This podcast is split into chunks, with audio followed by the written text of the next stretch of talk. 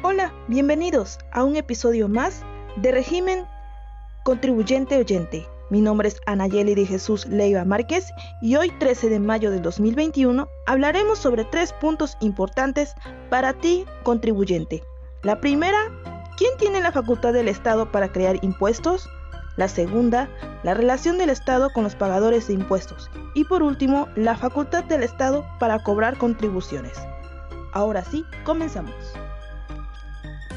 El Estado, a través del Poder Legislativo, es el único que puede crear, modificar o suprimir impuestos destinados a cubrir el gasto público.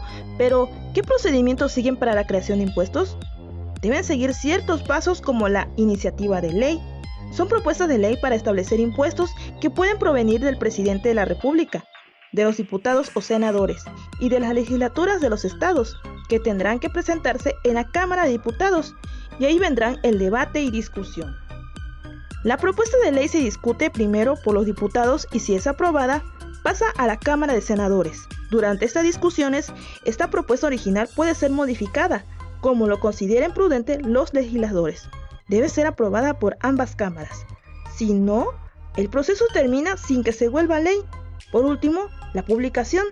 Cuando ambas cámaras aprueban la iniciativa, se turna el presidente para su publicación, mientras que el legislativo crea los impuestos el Ejecutivo los cobra y administra, por su parte. El Poder Judicial interpreta las leyes y resuelve los conflictos que surgen entre particulares y... ¿Qué relación existe entre el Estado con los pagadores de impuestos? Es un vínculo personal, ya que trae como consecuencia una serie de derechos y obligaciones, ya que su obligación principal del contribuyente consiste en pagar impuestos o demás contribuciones. La obligación tributaria puede ser de cuatro tipos. Dar, es pagar los impuestos u otras contribuciones al Estado. Hacer. La presentación de declaraciones, manifestaciones, llevar contabilidad, entre otros, que sirven para determinar la cantidad de impuestos a pagar.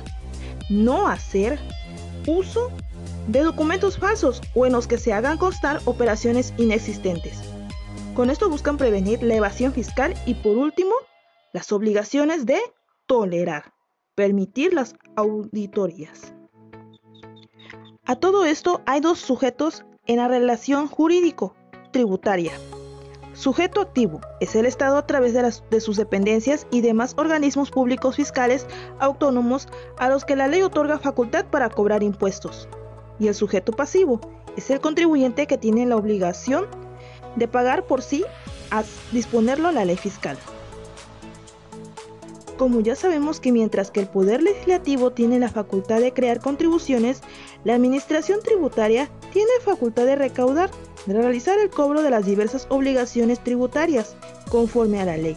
Cuando el contribuyente no cumple voluntaria y oportuna con sus obligaciones fiscales, comete una infracción y la auditoría fiscal le puede imponer una sanción económica en forma de multa. Espero que hayan despejado sus dudas sobre la facultad que tiene el Estado para crear y cobrar contribuciones. Me despido y no se pierdan el siguiente episodio de Régimen Contribuyente Oyente. Hasta la próxima.